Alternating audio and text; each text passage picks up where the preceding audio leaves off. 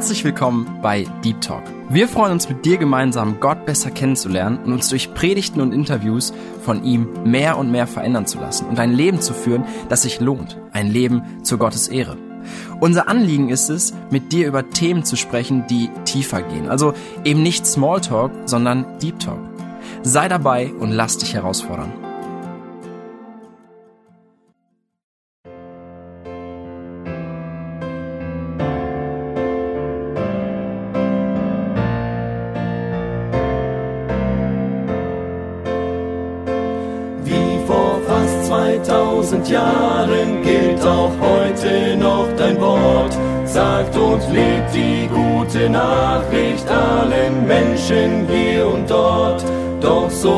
So alt wie dieser Auftrag ist die Antwort, die man gibt. Warum ich und warum heute, wo es so viel andere gibt? Herr, ich teile mir mein Leben schön in Dienst und Alltag ein, plane wann und wem ich diene und bin stolz aktiv zu sein. Ja, ich geb dir viele Stunden, doch mein Leben geb ich nicht. Halte fest an meinen Plänen und dein Auftrag wird zur Pflicht.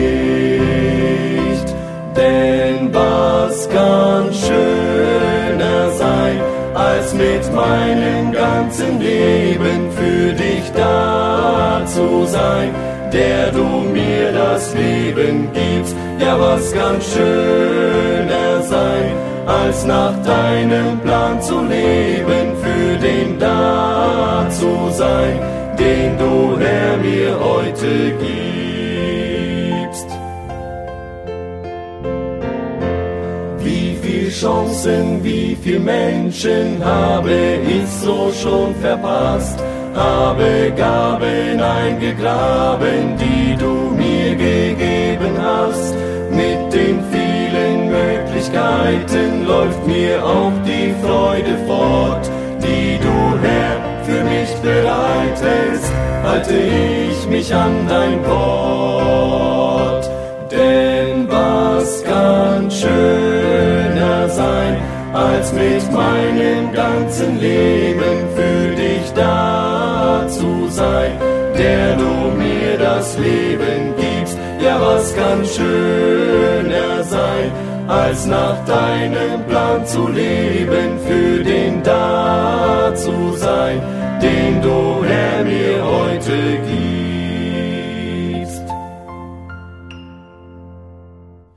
Wie vor fast 2000 Jahren gilt auch heute noch dein Wort. Sagt und lebt die gute Nachricht allen Menschen hier und dort. Herr, ich will ganz neu beginnen, so zu leben, wie du willst. Will dir Mund und Hände geben, dass du sie für andere füllst. Denn was kann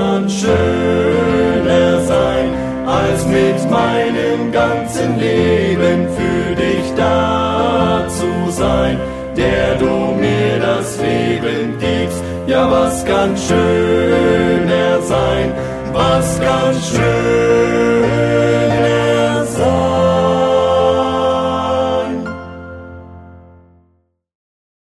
Ja, herzlich willkommen heute hier bei Deep Talk. Schön, dass du wieder dabei bist, dass du eingeschaltet hast. Ich bin Nathana Iran und ja, ich sitze hier heute nicht alleine im Studio, sondern ich sitze hier mit David und Jonas.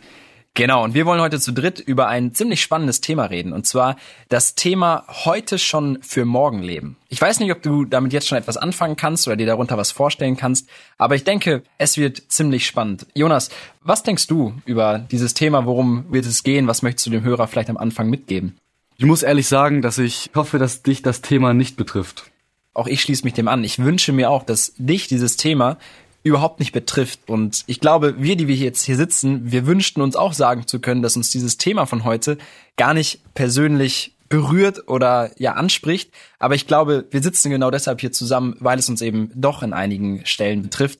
Und jetzt fragst du dich vielleicht, okay, jetzt komm auf den Punkt, worum soll es heute gehen? Und ja, ich möchte, möchte dir eine, eine Frage stellen. Vielleicht kennst du das, wenn du in der Schule bist oder in der Uni oder bei der Ausbildung oder bei der Arbeit, wo auch immer. Es gibt immer diese Aufgaben, für die du vermeintlich viel Zeit hast und die dir lästig sind, auf die du keine Lust hast. Und naja, ich erkenne das von mir selber, dass man eine Aufgabe, für die man vielleicht sogar ja zwei Wochen Zeit hat oder sogar einen Monat oder so, und man schiebt die vor sich her. Man macht sie einfach nicht, man denkt, ah, das schaffe ich alles noch und jetzt erstmal mich um andere Sachen kümmern und irgendwann naht der Tag der Abgabe oder die Deadlines für die E-Mails sind erreicht oder irgendwelche anderen Geschichten. Du, du kannst dich vielleicht in deine Lage besser versetzen und weißt, um was es bei dir gehen könnte. Aber dann kommt dieser Tag, wo du etwas abgeben musst, wo etwas fertig sein muss. Und dann, dann geht das Geschwitze los, weil dann heißt es, okay, jetzt muss ich es aber auf jeden Fall machen, jetzt kann ich es nicht mehr aufschieben. Es artet in kompletten Stress aus und vielleicht sogar dahin, dass es nicht mehr fertig wird oder dass es ja auch nicht in der Qualität ist, in der es eigentlich sein sollte. Und da beschreibt uns auch die Bibel eigentlich sehr, sehr passend. Und ich glaube, da kann sich niemand von uns freisprechen, sondern die Bibel beschreibt uns Menschen alle in einer besonderen Form. David, das ist eine ziemlich markante Weise, was die Bibel dort sagt. Was sagt sie? Ja, der Bibel wird an dieser Stelle ziemlich klar. Salomo, der schreibt in Sprüche, Geh hin zur Ameise, du Fauler, sieh an ihr tun und lerne von ihr. Und er beschreibt, wie die Ameise einfach emsig ist, nämlich das Wort emsig steht ja eigentlich für die Arbeit einer Ameise, die einfach, ja, ohne Ermüdung ist sie fleißig und arbeitet den ganzen Tag und äh, sammelt für den Winter. An einer anderen Stelle in Sprüche steht geschrieben, Sprüche 18, Vers 9, Wer lästig ist in seiner Arbeit, der ist ein Bruder des Verderbens. Wir sind oft einfach so tiefenentspannt oder wir sagen, wir lassen es mal alles chillig angehen oder jetzt mal ganz locker weg und gehen mit so einer Arbeitseinstellung oft in den Tag hinein. Die Bibel benutzt das Wort lässig nicht in einem positiven Zusammenhang, sondern in der Bibel wird das mit Trägheit und Gleichgültigkeit, Nachlässigkeit im Zusammenhang gesetzt. Und das ist der Beweggrund oft, warum wir Sachen aufschieben. Uns sind Sachen gleichgültig oder die Arbeitseinstellung ist zu lässig und wir wollen einfach nicht an unser To-Do-List dran oder wir schieben einfach Dinge vor uns gefühlt ewig einfach auf und äh, gehen da nicht bei. Ja, ich denke, wir haben da leider wirklich alle irgendwie so einen Hang zu, ne, dass wir Dinge auf unser Vielleicht hast du gar keine To-Do-Liste, aber wenn du eine hast, dann weißt du sicherlich auch, dass es da diese Punkte gibt, die da vielleicht schon sehr, sehr lange draufstehen, die du eigentlich schon lange abgehakt haben wolltest, aber weil sie dir nicht so dringend erschienen, hast du das eben noch nicht gemacht. Vielleicht hast du auch keine To-Do-Liste und trotzdem kennst du das, dass es dort diese Dinge gibt, die eigentlich schon, ja, du lange mal machen wolltest und ja, bis heute nicht gemacht hast. Und ja, ich weiß nicht genau, woran das liegt, aber Jonas, was denkst du, was ist deine Meinung? Warum schieben wir eigentlich Sachen auf? Warum erledigen wir nicht die Sachen immer so direkt, wie wir es vielleicht von der Ameise lernen können? Also ich denke, der Grund ist ziemlich einfach, dass wir diese kurzzeitige Ruhe haben wollen. Also es ist eben so, dass wir so eine Kurzsichtigkeit haben. Wir gucken nur auf den heutigen Tag zum Beispiel und überlegen gar nicht, was darauf folgt. Also ich habe mal so einen Spruch gehört, der heißt, heute hatte ich eigentlich viel zu tun, aber jetzt habe ich morgen viel zu tun. Genau, und dieser Spruch, der beschreibt das ja eigentlich schon ziemlich gut. Weil, also eigentlich, wenn man so überlegt, ist dieses Aufschieben immer eine Sache der Faulheit. Also muss man wirklich zugeben, muss ich für mich persönlich auch zugeben, dass ich da oft leider faul bin und einfach nur denke, so, wie kann ich jetzt gerade entspannt leben? Aber das führt dazu, dass alle Sachen später auf einmal kommen, auf einen Schlag kommen. Da kann man wirklich auch ja, schwere Folgen in Anführungszeichen haben, weil man eben dann unter großem Stress leiden kann, weil man eben immer alles aufschiebt. Und äh, da sagt meine Mutter immer, damit mir das nicht passiert, dieser Stress, was du heute kannst besorgen, das verschiebe nicht auf morgen. Und dieser Spruch, den kennen wir wahrscheinlich alle. Ja, diesen, diesen Spruch, diese Lebensweisheit im Grunde genommen, die wurde mir auch, glaube ich, schon früh mitgegeben. Und doch merkt man im eigenen Leben dann, dass manchmal ist man doch relativ weit weg davon. Ne? Und ich frage mich dann immer im Nachhinein, was sind das eigentlich für Aufgaben, die ich immer aufschiebe? Was sind das für Sachen, die mir überhaupt keine Freude machen. Ich weiß nicht, wie es dir geht, was du hast, welche Sachen du aufschiebst. Wenn du Spaß dran hast, kannst du das gerne mal schreiben, welche Dingen dich so festhalten, die, die immer wieder auf deiner To-Do-Liste auftauchen, die du nicht machen möchtest, die du aufschiebst. Aber wir glauben, dass es nicht nur immer so Sachen gibt wie, keine Ahnung, irgendwas putzen oder E-Mails beantworten oder irgendwelche Hausaufgaben zu erledigen, sondern es gibt auch geistliche Dinge, die wir immer wieder aufschieben. Was, was denkt ihr? Was fällt euch da sofort ein? Was könnte man aufschieben? Ich denke, eine typische Sache ist eben sowas wie zum Beispiel, wenn man mit jemandem einen Streit hatte oder generell einfach sauer auf eine Person ist, dass man da vergisst, diese Vergebung zu haben. Also dass man da hingeht und das klärt, weil das wieder etwas mit Faulheit zu tun hat. Also ganz ehrlich, sich zu entschuldigen ist immer ein Aufwand. Da muss man sich selber auch erstmal dazu überwinden, dass man es macht. Und das ist auch etwas, was man gut verschieben kann. Und diese Vergebung, das ist ja sogar etwas, was direkt in der Bibel steht. Also in Epheser 4, Vers 28 wird das ja direkt nochmal angesprochen, dass wir nicht über diesen Zorn praktisch schlafen sollen, sondern bevor die Sonne untergeht, sollen wir überhaupt erstmal zu unserem Bruder oder unserer Schwester gehen und ja eben diesen Disput erstmal beseitigen. Manchmal sagt man, ey, ich möchte Gott irgendwie mehr dienen. Ich habe das Verlangen, Gott mehr zu dienen. Aber wir kommen einfach nicht zum Schuss. Ja, einfach zu sagen, ey, ich fange damit heute an. Ja, ich beginne jetzt schon, heute, weil dieser Tag, wenn ich den jetzt nicht nutze, ist dann, ist er verschenkt. Und jetzt einfach jetzt schon Gott zu nutzen. Oder wir sagen, hm, diesen Monat ist ein bisschen knapp mit dem Geld, ich werde die Spende mal auf den nächsten Monat verlegen, dann werde ich mehr über haben. Und dann ist der nächste Monat auch wieder knapp und dann schiebt es sich wieder und staut sich alles auf. Oder viele Kleinigkeiten können es sein, die uns im geistlichen Leben auch wo geschoben werden kann. Es kann sein, eine Predigt zu machen. Der Pastor spricht dich an, kannst du auch mal eine Predigt machen und du sagst, nein, noch bin ich nicht bereit dazu, obwohl du eigentlich kannst, aber du schiebst und du willst einfach alles vertagen. Erstmal grundsätzlich, nein, heute nicht. Heute bin ich beschäftigt und heute steht was ganz anderes auf der To-Do-List. Also, das hast du auch schon so zum Teil angesprochen. Was ich da generell noch zu sagen will, ist halt so, man muss erstmal erkennen, wie viel Wert die Zeit hat, damit man überhaupt da reinkommen kann, diese Sachen nicht mehr aufzuschieben. Weil wenn man, wenn man merkt, wie wertvoll die Zeit überhaupt ist, also guck einfach mal auf den Kalender und überleg, wie kannst du die Zeit, die du gestern verschwendet hast, nochmal nutzen. Und dann merkst du, es geht nicht, logisch. Also da, da braucht man überhaupt gar nicht drüber nachzudenken, es ist klar. Aber wie viel Zeit hast du zum Beispiel gestern verschwendet, vorgestern verschwendet? Diese Zeit, die man einmal bekommen hat, da hat man einmal die Möglichkeit, sich zu entscheiden, will man die Zeit jetzt nutzen oder nicht. Und die Zeit, die du nicht genutzt hast, die bekommst du nie wieder zurück. Das ist eben das Problem. Und Zeit ist einfach Gnade und deswegen dürfen und sollten wir sie eben auch nutzen. Womit können wir diese Zeit, die gewonnene Zeit, die wir heute, hier und jetzt haben, füllen? Das sind Sachen, die wir aufschieben, aber vielleicht liebe Zuhörer, habt ihr gar nicht so viele To-Dos. Wir reden hier von To-Dos und nichts aufschieben. Vielleicht habt ihr einfach gar nichts, was ihr andauernd aufschiebt, aber die Bibel spricht davon, die Zeit auszukaufen. Womit können wir diese Zeit füllen? Paulus schreibt zu der Gemeinde in Korinth im achten Kapitel über die Not, die in Jerusalem herrscht und schreibt darüber zu der Gemeinde in Korinth, dass sie auch ja sich wirklich beteiligen und einfach für die Gemeinde in Jerusalem auch spenden und da nicht kärglich mit umgehen, sondern wirklich eifrig dabei sind und wirklich diesen Dienst für Jesus tun.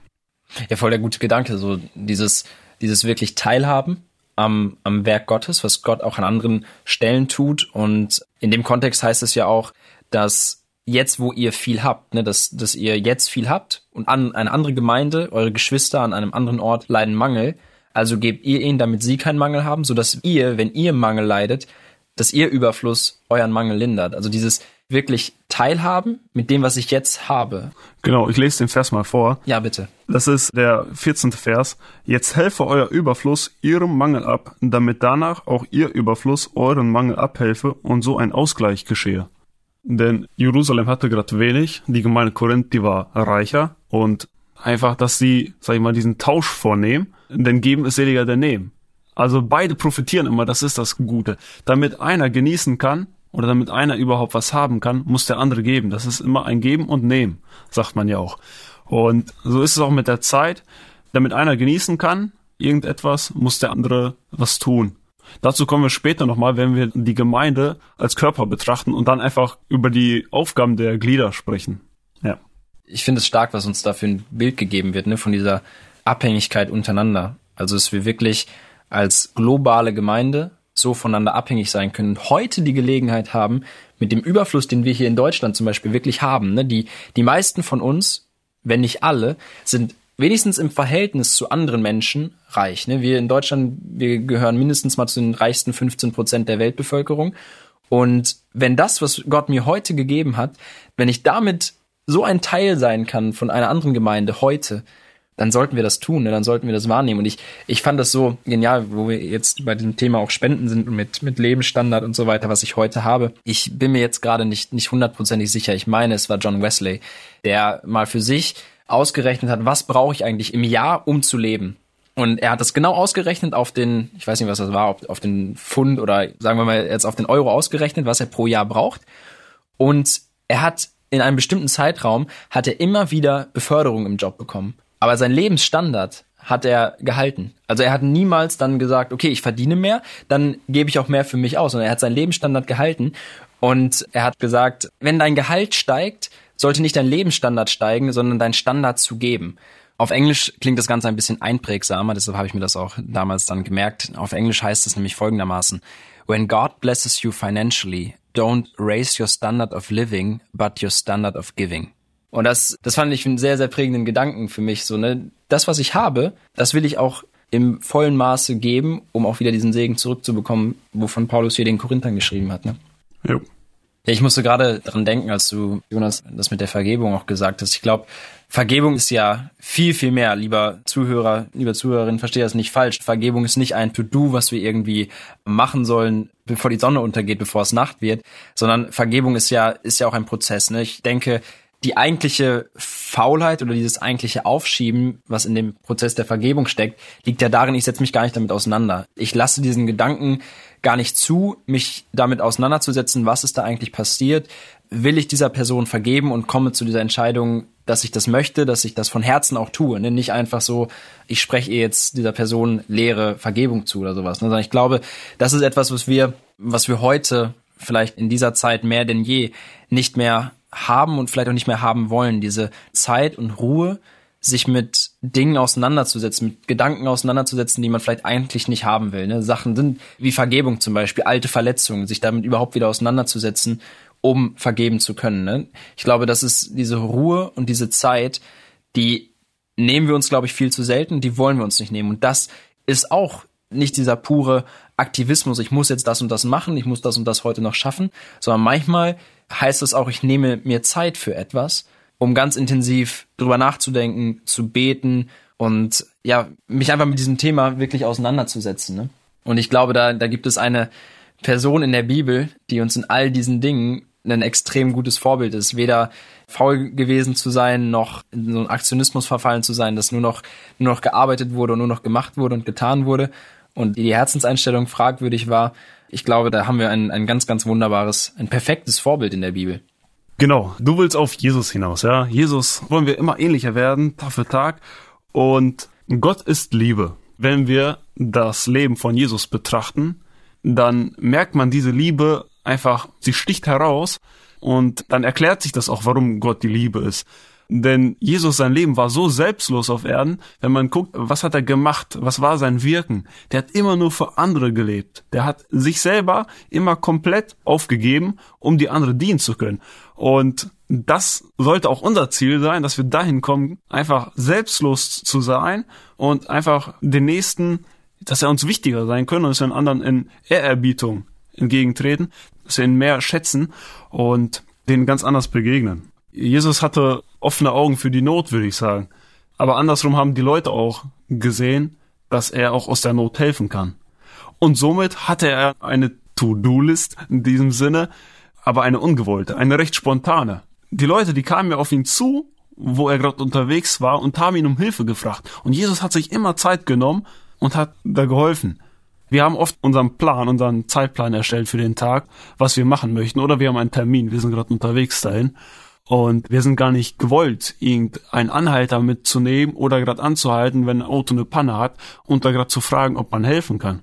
Wir sind gar nicht so flexibel. Aber Jesus hat sich Zeit genommen für alle. Wenn die ihm um Hilfe gefragt haben, wenn er die Not da gesehen hat, dann hat sich Jesus Zeit dafür genommen und hat geholfen. Und da denke ich an die Begebenheit, wo Jesus die Samariterin begegnete am Jakobsbrunnen, wo Jesus sich ausruhen wollte und dann kommt diese Samariterin zu ihm und er nimmt sich Zeit. Eigentlich wollten die Jünger Brot kaufen und die wollten eine kurze Pause machen. Und daraus wurde ein Aufenthalt in dieser Stadt für zwei Tage. Jesus blieb bei ihnen für zwei Tage. Eigentlich wollte er nur kurz da Pause machen. Einfach diese Flexibilität, die er mitbrachte um anderen Leuten zu helfen und Jesus durfte da sich auch bekennen den Menschen und sich offenbaren. Also was ja auch gerade bei der Stelle, die du jetzt auch gerade erklärt hast, auffällt, ist, dass Jesus sich da eben ausgeruht hat. Also es ist eben auch nicht falsch, da auch mal sich die Ruhe zu gönnen. Das heißt nicht, dass man uns hier falsch versteht, dass wir jetzt dazu verpflichtet sind, durchgehend nur noch praktisch zu arbeiten, unsere To-Do-List immer weiter zu erweitern, sodass wir keine freie Zeit mehr haben, dass wir zu irgendwelche Workaholics werden, sondern vielmehr, dass wir auch gleichzeitig die Dinge im Leben genießen. Denn es steht ja auch in der Bibel, dass was wir auch tun, das sollen wir zu Gottes Ehre tun und da zählt eben auch das Ausruhen dazu. So wie es zum Beispiel auch in Prediger 11, Vers 9 und 10 steht, so freue dich, Jüngling, in deiner Jugend und lasse dein Herz guter Dinge sein in deinen jungen Tagen. Tue, was dein Herz gelüste und deinen Augen gefällt, aber wisse, dass dich Gott um das alles vor Gericht ziehen wird. Lass den Unmut fern sein von deinem Herzen und halte fern das Übel von deinem Leibe. Denn Kindheit und Jugend sind eitel. Also so ist es eben. Wir, wir sollen uns auch gerade der Jugend freuen, wir sollen auch die freie Zeit genießen, aber wir sollen eben auch gleichzeitig im Hinterkopf haben die ganze Zeit, dass was wir dann auch in dieser freien Zeit tun, dass wir dafür auch von Gott gerichtet werden. Also wir sollen jetzt nicht die freie Zeit für irgendwelchen Blödsinn praktisch verbrauchen dann, sondern wirklich, um uns zum Beispiel auszuruhen. Ich glaube, die, die zentrale Frage ist in, in der Geschichte ja, kann ich alles, was ich mache, ne, die, die Bibel sagt uns ja, das ist ja unser schöner Leitvers, was immer wir tun in Wort oder Werk, das sollen wir zur Ehre Gottes tun. Und dann ist, glaube ich, das immer diese Prüfstelle, ne? Was, was mache ich jetzt gerade? Und mache ich das wirklich, um Gott zu ehren? Es kann wirklich das Ausruhen sein, ne? aber ich muss mich, glaube ich, immer wieder daran erinnern, das auch mit dieser Intention zu machen. Ne? An anderer Stelle steht, esst und trinkt zur Ehre Gottes. Ne? Also wirklich, man kann die kleinsten Dinge im Alltag zur Ehre Gottes tun. Die Frage ist, nur tue ich es auch? Also ne, sich damit so auseinanderzusetzen, sich diese Frage selbst zu stellen. Und was ich so wichtig und beeindruckend finde, eben auch um diese diese Schärfe, diesen, diesen Aktionismus herauszunehmen, dass man nicht, nicht sagt, okay, ich muss jetzt nur noch schaffen, schaffen und nachher noch auf den Gedanken kommen, aus den Werken gerecht zu werden. Das überhaupt nicht. Ich denke, das Wunderbare an dem Glauben an Jesus Christus ist, dass eine radikale Veränderung in unserem Leben stattfindet, ne? dass eine Veränderung stattfindet, die alles neu macht. Wo Paulus das im Galaterbrief schreibt, es lebt nicht mehr ich, sondern Christus lebt in mir. Und was bedeutet das, wenn ich mir nicht mehr selbst lebe? Das bedeutet, dass auch mein Wille nicht mehr die Macht über mich hat, sondern es ist der Wille Gottes. Und damit komme ich, glaube ich, zu diesem Punkt, davon bin ich fest überzeugt, dass wir dann auch zu dem Punkt kommen, das Leben zu genießen aber einen ganz anderen Genuss eigentlich haben. Ne? Wenn ich an Paulus und Silas denke, wie sie in Apostelgeschichte 16 im Gefängnis sind und ja total das ungerechte Leid erfahren. Sie werden ausgepeitscht, werden, obwohl sie Römer sind, werden sie eingesperrt, was völlig unrechtmäßig war. Und anstatt Menschen zu fluchen, nutzen sie die Gelegenheit, um nachts Gott anzubeten, um, um Loblieder zu singen. Gott befreit sie auf wunderbare Weise aus dem Gefängnis und das Ende dieser Geschichte in, in Apostelgeschichte ist, dass der Kerkermeister und diese ganze Familie zum Glauben kommt. Also dieses Leiden von Paulus und Silas hat sich gelohnt und ich bin mir sicher, dass sie rückblickend mit diesem Resultat das sogar genießen konnten. Und ich glaube, ich, ich weiß nicht, wer von euch jetzt schon mal auf einem Missionseinsatz war oder irgendwie was gemacht hat in diese Richtung, was echt anstrengend war, aber wo man danach gesehen hat, ey, da sind Menschen zum Glauben gekommen, da ist irgendwie was passiert. Und das war dann ein Genuss, obwohl es eigentlich, ja, vielleicht anstrengend war. Ne? Also ich glaube, wir genießen plötzlich das Leben ganz anders und können trotzdem sagen, wir genießen es, ne? obwohl wir alles wirklich zur Ehre Gottes tun. Ja, das geht so, indem man sich jeden Tag aufs Neue, vielleicht sogar mehrmals am Tag, nochmal für Jesus entscheidet und sagt, ich überwinde mich und stelle mich zurück und möchte einfach Jesus dienen und dem Nächsten und dann sagt man einfach, Herr, dein Wille geschehe. Ja, was ist das für ein Privileg, eigentlich einen Tag Gott zu weihen? Denn Gott erfüllt uns auch und das, was wir tun, das erfüllt uns und das ist der Vorteil oder ein Privileg, Gottes Kinder zu heißen, weil Gott uns erfüllt. Ja, ich, ich denke, wir haben jetzt schon echt über viele Sachen auch geredet, so ein bisschen in der Theorie, ne? aber lass uns doch mal irgendwie ein bisschen konkreter werden. Was kannst du in deinem Alltag wirklich tun, zur Ehre Gottes. Ne? Wir haben schon die ganz einfachen Sachen, sowas wie, wie Essen und Trinken genannt, die Spende war drin, aber so, so ganz konkrete Schritte. Was kannst du heute tun und es nicht auf morgen verschieben zur Ehre Gottes? Wo kannst du anfangen? Ich glaube, das ist immer wichtig, so ein, so ein Anfangspunkt auch zu haben, wo ich sage, ja, hier fange ich an. Und da, da möchte ich einfach mal so ein bisschen vielleicht auch die Frage in den Raum werfen. Wo kann man anfangen? Was, was wären so kleine Sachen, mit denen man starten kann? Aber zum einen denke ich, dass vieles wird uns tatsächlich vor die Füße gelegt, nur wir müssen mit offenen Augen auch durchs Leben gehen. Es gibt unterschiedliche Einstellungen, nämlich die wir haben können. Wir können einfach so einer sein, der so immer so passiv ist, so ein passiver Mitstreiter Christi oder ein aktiver. Und ein aktiver, der hat immer die Augen auf, der guckt, wo kann ich Gott dienen? Ja, oder ich, ich denke auch schon einfach so wirklich, was jeder von uns tun kann, einfach so treu. Treu sein und zuverlässig und ordentlich in den Dingen, die wir machen. Ne? Ob das jetzt die, die Hausaufgaben sind in der Schule, dass die Sachen sind in der Uni, die man zu erledigen hat, die Sachen bei der Arbeit. Einfach treu sein, ordentlich sein, zuverlässig sein. Ich glaube, das sind richtig wichtige Tugenden, mit denen wir schon das, das Wesen Jesu repräsentieren. Ne? Weil das ist ja das Schöne, wir sind ja aufgerufen, Botschafter zu sein. Was macht ein Botschafter? Botschafter macht eigentlich nicht so viel, außer also jetzt zum Beispiel ein Land zu repräsentieren. Der hat natürlich seine Aufgaben, aber der, der repräsentiert das Land. Und so dürfen wir unterwegs sein und dürfen in unserem Leben durch solche Sachen wie Zuverlässigkeit, Treue, dürfen wir heute schon Jesus repräsentieren. Ne? Das finde ich ein gewaltiger Gedanke. Und ich glaube, was auch wichtig ist, ist so die Konsequenzen. Ich glaube, gerade wir Jugendlichen neigen dazu, heute schon haben wir das Verlangen, so, ja, ich will jetzt was machen und ich will heute schon die Welt komplett auf den Kopf stellen.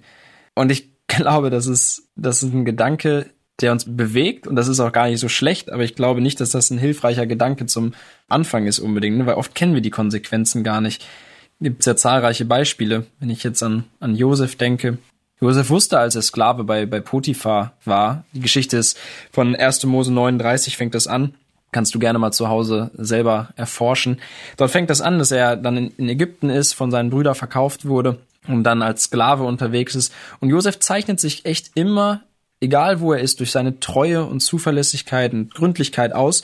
Und er lebt immer wieder, wie er dann ja plötzlich in der Sklavenhierarchie sozusagen nach oben steigt, wie er, wie er größere Aufgaben zugetraut bekommt. Aber er weiß nicht, was die Konsequenz ist. Er weiß nicht, dass Gott irgendwann mal vorhat, durch, durch ihn und durch seine Nachkommen ein riesen, riesen Wunder zu tun und den Auszug aus Ägypten vorzubereiten. Er weiß in dieser Sache, in den Diensten, die er als Haussklave hat, weiß er nicht, dass das mal irgendwie was, was Weltbewegendes zur Folge haben wird. Und ich glaube, das ist für uns ein wertvoller Gedanke, dass wir nicht heute schon denken, oh, wenn ich jetzt nicht heute weiß ich nicht, meine Schulklasse oder meine ganze Universität oder meinen Arbeitsplatz, wenn sich da nicht heute alle für Christus entscheiden, dann habe ich versagt. Ne? Ich glaube, das wäre auch ein Druck, was du vorhin gesagt hast, Jonas, der in eine völlig falsche Richtung geht. Ne? Ja, genau. Also das, das Ding ist ja, also wir, wir brauchen nicht sofort alles auf den Kopf zu stellen, sondern wir, wir dürfen wirklich einzelne Aufgaben erstmal übernehmen und gerade wenn man vielleicht am Anfang noch Probleme hat mit diesem Aufschieben, dass man da wirklich auch erstmal nur wirklich einzelne Aufgaben nimmt, nicht, dass man da zurück wieder in seine alten Gewohnheiten fällt und wieder aufschiebt, wenn man schon zu viel hat, sondern dass man wirklich diese kleinen Aufgaben nimmt und die dann in seinem Alltag umsetzt oder gerade was auch in 1. Korinther 12 steht, da geht es darum, dass die Gemeinde ja ein Leib ist und der Leib eben aus vielen Gliedern steht und diese ganzen Glieder haben verschiedene Gaben und dass wir da unsere Gaben einsetzen, um diese kleinen Dienste zu machen, wenn wir beispielsweise in einer Gemeinde sind, dass wir das da machen oder auch im Alltag sonst, dass wir da wirklich mit kleineren Aufgaben anfangen und uns da eine neue Angewohnheit angewöhnen, dass wir eben nicht Sachen aufschieben, sondern dass wir Kleinigkeiten nacheinander abarbeiten, so dass wir wieder generell in diesen Modus kommen, ein geordnetes Leben praktisch zu führen, wo wir wirklich auch das machen, was wir uns vorgenommen haben, zu dem Zeitpunkt, zu dem wir uns das auch vorgenommen haben. Ja, absolut. Und ich denke, bei allem, was wir tun, und das, das darf heute auch nicht missverstanden werden. Ne? Wir leben nicht mehr uns selbst, die wir, die wir an Jesus Christus glauben, die gerettet sind, aber wir wollen für Christus leben, aber wir wollen auch aus Christus leben. Also es hat überhaupt keinen Sinn, diese ganzen, egal was für einen Gehorsamschritt du dir jetzt heute wählst, sei das irgendwie eine kleine Aufgabe in der Gemeinde zu übernehmen oder vielleicht einfach irgendwie ja im, im Beruf ganz besonders darauf zu achten, zuverlässig zu sein, Termine einzuhalten oder in der Schule deine Hausaufgaben regelmäßig zu machen. Egal was es ist, versuch es nicht alleine. Wir haben vor einigen Wochen auch ein Interview gehabt, wo sich die Johanna vorgestellt hat, wo sie gesagt hat, ich habe es immer versucht, aus eigener Kraft zu tun. Und das führt zu nichts. Ne? Es, es darf nicht in einen leeren Modus verfallen werden, wo ich alleine versuche, diese ganzen Sachen zu erreichen, weil dann bin ich vielleicht fleißig, aber ich falle trotzdem in diese unbefriedigte Lage, dass ich nie glaube, dass das gereicht hat, dass das genug ist. Nicht wir wirken, wir wollen uns als Werkzeuge in die Hand Gottes begeben und die Möglichkeiten, wie David das auch vorhin gesagt hat, die Möglichkeiten sehen und ergreifen und dann auch fleißig sein. Und Jonas hat gerade den Leib, den uns Paulus vorstellt, die Gemeinde als Leib, wo jeder, der in dieser Gemeinde ist, ein Teil dieses Körpers ist und jeder hat eine wichtige Funktion. Es gibt keinen, der, der wichtiger ist als der andere, sondern jeder hat seine Funktion. Aber dann ist es auch wichtig, dass in diesem Leib wirklich funktioniert wird, ne? dass jeder Teil auch seine Aufgabe hat und übernimmt. Und ich habe da mal eine Geschichte gehört, die mich sehr geprägt hat, weil ja, ich habe oft das Gefühl, wo wir wieder beim Thema Faulheit sind. Ne? Wir, wir leben in einer Konsumgesellschaft und haben oft die Tendenz, uns einfach zurückzulehnen und erstmal vielleicht gerade, wenn wir in der Gemeinde sind, abzuschalten und ruhig zu sein. Außerhalb der Gemeinde, da, da schaffe ich, da mache ich, bin ich fleißig und mache hier und jenes. Aber dann in der Gemeinde, das ist für mich so der Ort, wo ich abschalte. Und ich weiß nicht, ein Prediger hat mal die Gemeinde dann in dem Zuge mit einer, mit einer Firma verglichen, wo ein Arbeiter am Ende des Jahres zu seinem Chef gehen musste und ja, so ein bisschen einfach das Jahr reflektiert wurde. Was, was hast du eigentlich gemacht in dem ganzen Jahr? Und er gibt einen, einen leeren Zettel ab. Er sollte es auf eine Seite aufschreiben, was er im vergangenen Jahr gemacht hat. Und er schreibt gar nichts, gibt diesen leeren Zettel ab und sagt, das habe ich letztes Jahr gemacht. Aber ich war jeden Sonntag da. Ich war jeden Sonntag in der Gemeinde und ich war auch jedes Mal bei der Jugend. War regelmäßig da. Okay, sagt der Chef, jetzt hast du hier ein leeres Blatt Papier abgegeben. Was ist denn dein Plan fürs nächste Jahr? Und dann dreht der, der die Seite um, ist auch leer. Sagt, das habe ich vor. Aber ich werde jeden Sonntag kommen. Ich werde auch jedes Mal zur Jugend gehen. Und irgendwie weiß ich nicht, das, das hat mich auf eine positive Art geprägt. Das hat mich nicht so geprägt, dass ich jetzt dachte, oh, oh Schreck, ich muss was leisten. Aber so vom rein logischen, irgendwie, das, das ergibt keinen Sinn, zu seinem Chef zu gehen und zu sagen, so hier, ich habe nichts gemacht, aber ich war immer da. So, da sagt der Chef auch so, ja, aber irgendwie offensichtlich, jetzt ja von Gott aus gesprochen, offensichtlich hat die Gnade, die du erfahren hast, durch die Rettung, durch den Tod Jesu am Kreuz und durch das Blut, was geflossen ist für deine und meine Schuld, offensichtlich hat das dich nicht so verändert, dass du mich so sehr liebst, um für mich auch unterwegs zu sein, um dem Glauben auch Taten folgen zu lassen. Du hast es eben, David, du hast es eben schon mal so schön gesagt, dass ein Glaube ohne Werke auch ein toter Glaube ist. Das muss uns klar sein, dass dieses Erlösungswerk von Golgatha, dass uns das so verändert, dass wir Jesus und unseren Nächsten so lieben, dass wir wirklich heute auch schon für morgen leben wollen und nicht erst morgen. Ja, du hast ja jetzt gerade eben schon vom Evangelium geredet. Das Evangelium, die gute Botschaft. Jesus ist für uns gestorben. Er hat sein Blut auf Golgatha für uns vergossen, damit wir eben das ewige Leben haben dürfen. Und jetzt liegt es an uns, ob wir die Entscheidung treffen wollen, uns für ihn zu entscheiden und ihm nachzufolgen. Das Problem an der Nachfolge ist, es ist nicht nur ein Wort, so ich folge jetzt Jesus nach, sondern es ist eine Tat, die mit Konsequenzen zu tun hat. Das heißt, du kannst nicht sagen, so, ich lebe jetzt für Jesus und lebst aber weiter, wie du es bis jetzt gemacht hast, sondern es ist eben so, wie es auch in Lukas 9 Abvers 57 steht, dass man nämlich Sachen aufgeben muss für Jesus. Jesus sagte selber, er hat obwohl er der Sohn Gottes ist, hat er keinen Ort, wo er sein Haupt hinlegen kann. Und wenn du jetzt überlegst, so, du wüsstest jetzt nicht, wo du heute Abend schlafen würdest. Ich weiß jetzt nicht, mir wird das ordentlich auf den Magen schlagen und mir wird es damit nicht gut gehen. Und ich denke, das wird dir auch nicht genehm sein. Und Jesus sprach ja auch zu dreien, dass sie ihm nachfolgen sollen. Und diese waren tatsächlich auch bereit, Jesus nachzufolgen, wollten aber noch jeweils drei Sachen machen. Der eine wollte sein Vater begraben, der andere wollte Abschied nehmen und zu dem dritten, zu dem sagte Jesus ja, dass er eben kein Obdach haben wird, also dass er dann obdachlos praktisch für den Glauben werden müsse. Also man merkt da eben einfach den Ernst des Glaubens und dass da Menschen bereit sein müssen, auch Dinge für den Glauben aufzugeben. Es muss nicht so enden, dass wir jetzt wirklich jeden Abend nicht wissen, wo wir schlafen können, aber es kann wir müssen uns bewusst sein, dass es da enden kann. Das heißt, wir müssen von vornherein bewusst sein, dass Jesus alles für uns sein soll. Dass wir dann die Priorität auf Jesus setzen, dass wir nicht mehr Priorität auf irgendwelchen Besitz setzen, dass wir nicht Priorität auf die Familie setzen, auch wenn die Familie natürlich sehr wichtig ist. Das will ich jetzt nicht hier runtersprechen. Aber Jesus und Gott und die Nachfolge ist einfach wichtiger. Und wir sollten dabei nicht zurückschauen. Das sagt er auch in Lukas 9, Vers 62 Wer seine Hand an den Flug legt und sieht zurück, der ist nicht geschickt für das Reich Gottes. Wir sollen eben nicht zurückblicken, wir sollen einfach nur Jesus nachfolgen und in seinen Fußspuren bleiben. Ja, alles, was wir im Alltag tun, auf ihn ausrichten, sodass er immer unsere erste Priorität bleibt. Ja, lieber Hörer, liebe Hörerin, ich weiß nicht, wo du aktuell stehst, an welchem Punkt in deinem Glaubensleben du stehst, ob du das Evangelium, das Jesus für deine und meine Schuld am Kreuz gestorben ist, dass er diesen Preis bezahlt hat, den wir verdient haben, aber dass er nicht tot geblieben ist, sondern auferstanden ist und zum Himmel aufgefahren ist und dort lebt, dort ist zu Rechten Gottes und für uns eintritt als unser Herr und Erlöser. Wenn du das noch nicht angenommen hast. Wir haben eben gelesen in Lukas 9 von dem einen, der noch seinen Vater begraben wollte. Der wollte das noch aufschieben auf irgendwann anders. Und ich möchte dich bitten, wenn du vielleicht schon seit, seit Wochen Deep Talk hörst, wenn du vielleicht schon zu einer Gemeinde gegangen bist, zum Gottesdienst, wenn du vielleicht auf YouTube die eine oder andere Predigt gehört hast und dich das angesprochen hat, dann lass keinen weiteren Tag vergehen, denn du und ich, da sitzen wir im selben Boot. Ich kann dir nicht versprechen, dass ich morgen noch lebe. Und genauso wenig kannst du mir versprechen, dass du morgen noch lebst. Deshalb nicht noch mal eine Nacht drüber schlafen. Nein, wenn du dir sicher bist, wenn du das glaubst, dass wir als Menschen nicht nur faul sind, sondern dass wir als Menschen vor allem Sünder sind und Vergebung brauchen. Und wenn du glaubst, dass Jesus Christus diesen Preis für dich bezahlt hat, dann mach das heute fest, nicht erst morgen. Denn keiner von uns weiß, ob wir morgen noch da sind, ob morgen die Zeit noch da ist. Wenn das das Einzige ist, was dir von dieser Sendung heute hängen bleibt, dann ist es gut. Und wenn du vielleicht schon diese Entscheidung getroffen hast, diese wichtigste Entscheidung in deinem Leben und du Mitglied in einer Gemeinde bist, dann möchte ich dich einladen, geh wirklich konsequent Gehorsamschritte. Tu einen Dienst, übernimm den von ganzem Herzen, sei darin treu. Wir haben über das Spenden gesprochen, auch das ist wichtig, egal wie viel es ist, aber einfach diese Herzenseinstellung dahinter, für das Reich Gottes Teil daran zu haben. Denk über Mission nach, egal wo du jetzt gerade bist. Lass dich da gebrauchen, bete da jetzt schon für, ob du jetzt vielleicht die Zeit hast oder vermeintlich nicht. Aber egal an welchem Ort du bist, Schule, Ausbildung, Studium, Beruf, egal.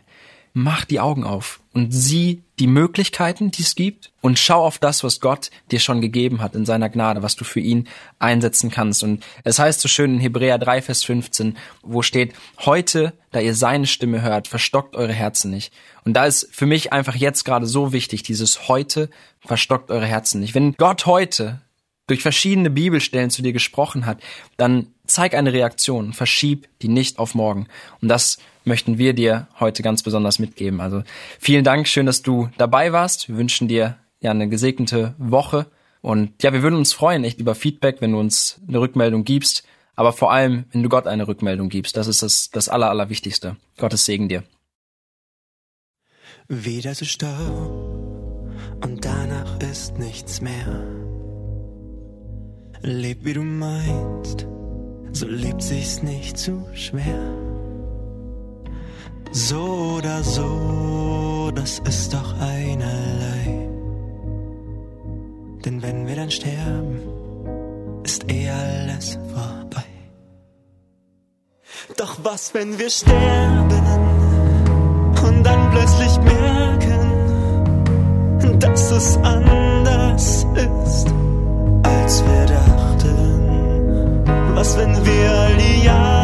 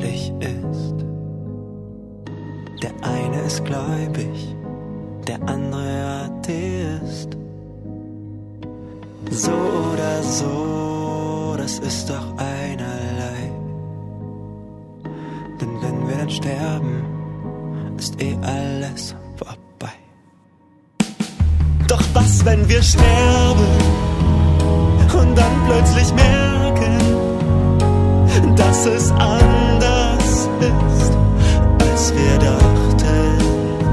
Was, wenn wir all die Jahre nur in Illusionen so leer und falsch verbrachten? Oh, was, wenn nach unserem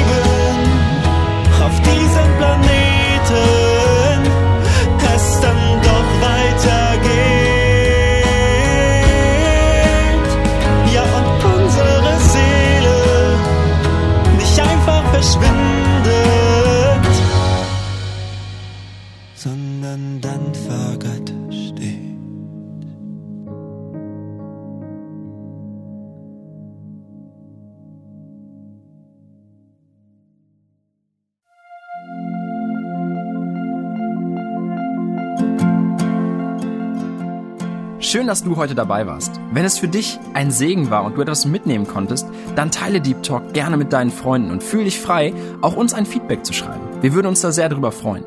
Wenn du heute zum ersten Mal dabei warst oder eine Sendung verpasst hast, kannst du alle vorherigen Sendungen auf Spotify oder auf Soundcloud finden. Mehr Infos über Deep Talk oder Segenswelle allgemein findest du auf www.segenswelle.de oder auf unserem Instagram-Feed, auch unter Segenswelle zu finden.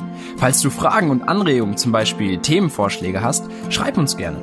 Wir wünschen dir noch eine gesegnete Woche mit den Worten aus Kolosser 3, Vers 17.